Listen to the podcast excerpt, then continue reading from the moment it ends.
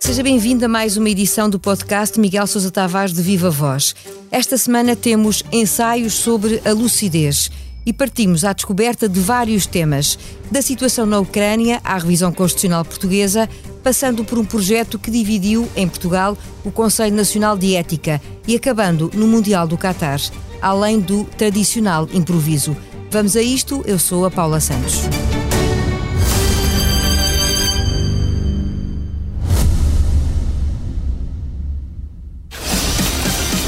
Leia o Expresso em primeira mão, onde quer que esteja. Assine o Expresso Digital e tenha acesso a todos os conteúdos exclusivos e leitura antecipada do semanário às 23 horas de quinta-feira. Apenas 1,35€ por semana, durante dois anos. Todas as vantagens em expresso.pt barra assinatura digital. Expresso. Liberdade para pensar. Olá, Miguel. Olá, Paula, viva. Viva. O Conselho Nacional para a Ética e Ciências da Vida, confrontado com projetos de lei do PS e do Bloco de Esquerda, dividiu-se na análise de um tema que já deu que falar em 2019, mas que não passou no Tribunal Constitucional. O caso das alterações nas casas de banho das escolas públicas para quem não se revê no sexo com que nasceu. Adensam-se as dúvidas sobre o caminho a seguir e o Miguel acrescenta algumas questões às propostas que estão em cima da mesa. Acrescento, não.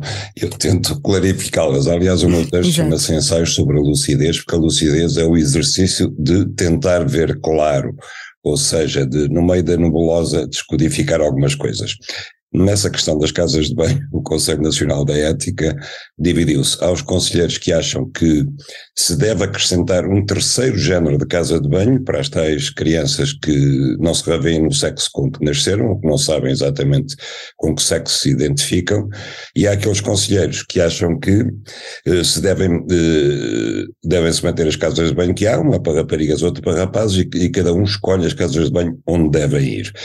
Esta última solução, como eu digo, eh, ofende um dos princípios que se pretende defender, que é o, do direito à intimidade de cada aluno, na medida em que, eh, o exemplo, no exemplo que eu dou, eh, uma aluna rapariga está na sua casa de banho e vem entrar um rapaz que diz: Não, eu sou rapaz, mas eu sinto-me rapariga. E ela, logicamente, pode se sentir ofendida na sua intimidade, porque não tem nada a ver com uh, as preferências sexuais do outro. Ela é rapariga, está numa casa de banho de raparigas, não tem que ver entrar o rapaz. Na outra solução, que é acrescentar uma casa de banho nova às casas de banho que já existem, como eu digo, os conselheiros deveriam fazer contas a quanto é que isso custará aos contribuintes portugueses acrescentar uma casa de banho nova nos milhares de escolas públicas do país.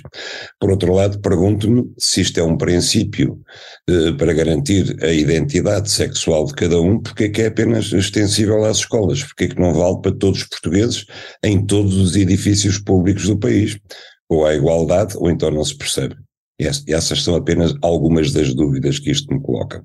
Vem uma revisão constitucional, a oitava, salvo erro, e quem deu o pontapé de saída para estas alterações que exigem uma maioria de dois terços dos deputados até foi o Chega, mas os maiores partidos decidiram também ir a jogo. Ainda vamos ouvir falar nas propostas no capítulo dos direitos, liberdades e garantias, mas o que decidiu destacar hoje passa pelos direitos dos animais. Quer explicar-nos porquê? Bom, Eu estou um bocadinho de acordo com aquilo que o António Barreto escreveu, que a revisão é completamente desnecessária. E é desnecessária porque vamos acrescentar um catálogo já imenso de direitos de uma Constituição enorme, eh, os direitos que cada partido acha que são modernos é que é preciso acrescentar. Entre eles, eh, por iniciativa do PAN, obviamente, está o o, o direito, uh, direitos de animais, mas sob a forma de crime, ou seja, a Constituição vai, eh, na proposta do PAN, eh, poderá vir a criminalizar maus tratos a animais, entre os quais abandono de animais. Ora, a Constituição não é um código penal. A Constituição não tem que estabelecer crimes. A Constituição estabelece o limite das penas e princípios fundamentais do direito penal. Agora, não estabelece aquilo que é crime e nomeadamente quando estamos a falar de, por exemplo, do crime de abandono de animais, nem o Código Penal sequer pode fazer isso e nós não podemos criminalizar antes o abandono de animais sem criminalizar antes o abandono de pessoas. Infelizmente acontece todos os dias em hospitais portugueses, em lares ou nas suas próprias casas, que há familiares que abandonam os seus pais, os seus filhos, os seus irmãos, pessoas que deixaram para trás da própria família. Como é que alguém pode criminalizar mais e antes o abandono de animais do que o abandono de pessoas de família? Há uma pergunta que fica então eh, para uma resposta futura. Há uma entrevista que lhe chamou a atenção esta semana, a do historiador russo Yuri Zleskin, que vive nos Estados Unidos e que traz um olhar diferente para o conflito na Ucrânia, numa altura em que, na sua opinião, a Europa está a seguir um caminho suicidário em relação a estes acontecimentos. Quer explicar, Miguel? Bom, eu sempre achei que o conflito da Ucrânia tinha que ser compreendido à luz da história da Europa do Leste e da história da Ucrânia e da história da Rússia, que é uma coisa que nunca se fez aqui nos mídias ocidentais, que ninguém acha que deve ser feito. Uh, há uma tendência para achar que a história começou no dia 24 de fevereiro e que é muito simples de resumir. Os maus invadiram os bons. E não é assim e Zelensky, que é um dissidente russo, ele eh, é dissidente do regime e de Putin, como ele diz, ele vive fora da Rússia já há muitos anos, viveu aliás em Portugal e em Moçambique também, e agora leciona nos Estados Unidos, todos os amigos dele já abandonaram a Rússia por causa do regime de Putin. Isso não o impede de olhar para, para a história da Rússia, para aquilo que se está a passar, à luz do passado. E o que ele diz é muito simples, eu não consigo imaginar nenhum dirigente de alto nível russo, fosse um czar, fosse um, um, um secretário-geral de um partido comunista no tempo da União Soviética, que assistisse de braços cruzados uh, à expansão da NATO para cima das fronteiras da Rússia e, nomeadamente, à expansão para dentro da Ucrânia, podendo colocar mísseis na Ucrânia apontados à Rússia. Estamos a ver hoje em dia que a Ucrânia já atinge território russo com drones, o que é que seria se pudesse atingir com mísseis? Portanto, a expansão da NATO é uma das causas que levou Putin a invadir a Rússia. Isso não, não dá, obviamente, não coloca Putin do lado do direito e da razão, mas coloca-o do lado de uma explicação histórica à luz do qual o conflito da Ucrânia deve ser visto. Eh, em contrapartida, eu, quando eu digo que a Europa vai num caminho suicidário, é porque eh, a Europa tem tem seguido uma política que é determinada, a política externa da Europa, como eu escrevo, é determinada pelo secretário-geral da NATO, Jens Stoltenberg, e Stoltenberg tem uma política externa que está ao serviço dos Estados Unidos, mesmo quando os próprios Estados Unidos dão sinais evidentes de cansaço em relação à guerra da Ucrânia e de estarem muito mais virados para a região da Ásia-Pacífico do que estão para a Europa. Nós, europeus, corremos o risco de, às tantas, sermos os únicos que estão, que vão estar de facto a pagar a fatura da guerra da Ucrânia do ponto de vista económico, do ponto de vista financeiro, e vermos os Estados Unidos a desinteressarem-se, como se desinteressaram do Afeganistão, e a concentrarem todas as suas forças e todos os seus olhares diplomáticos e políticos na Ásia-Pacífico. Isto acontece numa altura em que a lei de redução da inflação apresentada por Biden no Congresso vai consagrar 200 mil milhões de dólares para proteger as indústrias e as empresas americanas contra as importações europeias, ou seja, o, vai, vai funcionar a política do Buy American e as empresas, as indústrias vão ser financiadas para que os seus produtos sejam mais baratos e levem os consumidores americanos a comprar americano e não a comprar europeu. Isto é uma verdadeira declaração de guerra comercial à Europa, a uma Europa que, por força da guerra da Ucrânia, do fecho dos gasodutos com a Rússia, já está a pagar o gás 20 vezes mais caro do que os americanos estão, está a pagar a energia, o petróleo muitíssimo mais caro, os alimentos muitíssimo mais caros e, portanto, arrisca-se a ver o final da guerra da Ucrânia numa situação de mendigos. Olhemos então para o Qatar e para a qualificação da seleção nacional. Vale a pena, Miguel, elogiar Fernando Santos, que se atreveu, a palavra é sua, a não incluir Cristiano Ronaldo no 11 inicial frente à Suíça. Vale a pena por duas razões. Porque aqui não é bem um elogio, mas eu acho que, que, que, ele não poderia fazer outra coisa depois do mau comportamento público que Cristiano Ronaldo teve no jogo contra a Coreia quando foi substituído. Se ele queria manter alguma autoridade externa e, sobretudo, interna sobre a equipe, ele não podia fazer outra coisa senão castigar o Cristiano Ronaldo. Quer dizer, um jogador que reage como ele reagiu quando é substituído e, sobretudo, quando não está a jogar nada, tem que ser castigado, obviamente. Tem que ser. O Fernando Santos tinha que dar um exemplo, senão qualquer jogador a partir de agora, quando fosse substituído, fazia uma birra, ou fazia uma cena, insultava o treinador. Isso não podia acontecer. Portanto, aí nem é um ato de grande coragem.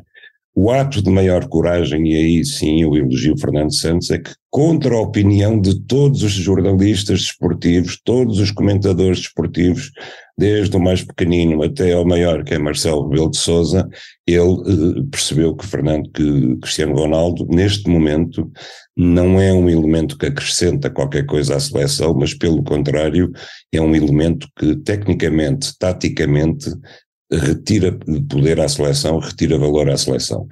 Pode ser que em determinadas circunstâncias ele saindo do banco possa acrescentar alguma coisa, mas em, eh, atualmente, e como Cristiano Ronaldo vinha, vinha jogando e exigindo que toda a seleção jogasse para ele, ele era um elemento perturbador na equipe. E isso viu-se no jogo contra a Suíça. E a equipa que ganha não se mexe? Para o jogo de Marrocos, acha que Fernando Santos devia apostar eh, na mesma formação? Bom, que Cristiano Ronaldo devia continuar de fora, isso não tenho a mais pequena dúvida. Eu já achava isso antes e agora ainda mais. Concluída então a rota do artigo da opinião semanal, seguimos para o improviso. Somam-se horas de espera, sobretudo nos hospitais da Grande Lisboa, nos serviços de urgência que não têm tido mãos a medir no acolhimento de doentes e há mesmo urgências fechadas por estes dias. A situação tem vindo a ser denunciada por várias entidades ligadas à saúde. É o caso do Sindicato Independente dos Médicos, que esta semana falava em problema estrutural, mas apontava ainda em particular para o caso dos especialistas de pediatria de nacionalidade espanhola que se encontram no Hospital de Portimão a trabalhar, apesar de não terem ainda concluído o exame de língua portuguesa, ou seja, sem autorização formal para o poder fazer. Miguel, isto já são problemas em cima de problemas a desviar o foco do essencial, que é responder às urgências. Exatamente, Paula. Há duas espécies de atitudes. O problema existe e não vale a pena fingir que não existe, nem o ministro Manuel Pizarro finge que não existe. Agora, há duas maneiras de reagir. Uma é aparecer com soluções construtivas, tentar ajudar. A outra é acrescentar acrescentar eh, combustível à fogueira. Isso não adianta nada. Essa história do, dos pediatras em Portimão é absolutamente inacreditável. Quer dizer, nós temos médicos portugueses uh, a trabalhar na AMI, a trabalhar nos Médicos Sem Fronteiras, em países onde não percebem uma palavra da língua que se fala, e isso não os impede de ajudar a exercer medicina e de salvar vidas. Agora, por maioria de razão, médicos espanhóis, e já tivemos médicos cubanos cá também, médicos espanhóis a fazer pediatria num hospital no Algarve, onde não há médicos portugueses que queiram lá estar e tentarem impedi-los de fazer, porque não fizeram o exame de língua portuguesa, eu acho que isso é um atentado aos, aos doentes. Dá vontade de pedir ao presidente do Sindicato Independente dos Médicos que vá ao Hospital de Portimão, que interrompa uma consulta com um desses médicos espanhóis e explique ao doente que ele vai ficar sem consulta, sem atendimento, porque aquele médico não fez o exame português e que ouça a resposta do doente. Em relação ao problema mais geral, eh, primeiro que tudo, ele verifica-se na região da Grande Lisboa, do Val do Tejo, muito mais do que no Porto, onde o atual, uh, o Fernando Araújo, que vai, vai dirigir. O atual CEO do SNS? Exatamente, resolveu o problema de alguma maneira que Lisboa terá de, de, de, de tentar imitar. Há já uma série de hospitais em Lisboa que vão transferir os doentes com pulseira verde e amarela, que são os menos graves que estão nos hospitais uh, centrais, vai transferi-los para centros de saúde onde existem médicos de família porque aqui há, há, dois problemas que concorrem. Um é que os doentes não vão aos centros de saúde e a outra é porque faltam médicos de família nos centros de saúde. São mal pagos e, portanto, não estão lá. E toda a gente acha que o problema deve ser resolvido a montante nos centros de saúde, isso é verdade, mas é preciso que os centros de saúde funcionem, que tenham médicos e para isso é preciso pagar-lhes melhor e depois é preciso que os doentes saibam que há médicos nos centros de saúde e que antes de correrem para o hospital por qualquer doença ou por qualquer uh, febre alta ou por qualquer coisa, vão primeiro ao centro de saúde. É preciso começar por aí, isto demora tempo, sabíamos já que vinha aí uma, uma crise no inverno, ou mesmo antes do inverno, porque além, de, além da gripe normal, além dos doentes Covid, vinha um novo vírus respiratório, estávamos avisados sobre isso, e também é preciso alguma calma e é preciso, como eu disse, não acrescentar combustível à fogueira e não entrar toda a gente em metânico. Ensaios sobre a lucidez, o tema do artigo no Expresso e do podcast que o acompanha esta edição chega ao fim. Teve a sonoplastia de João Martins, já sabe, a opinião à sexta-feira.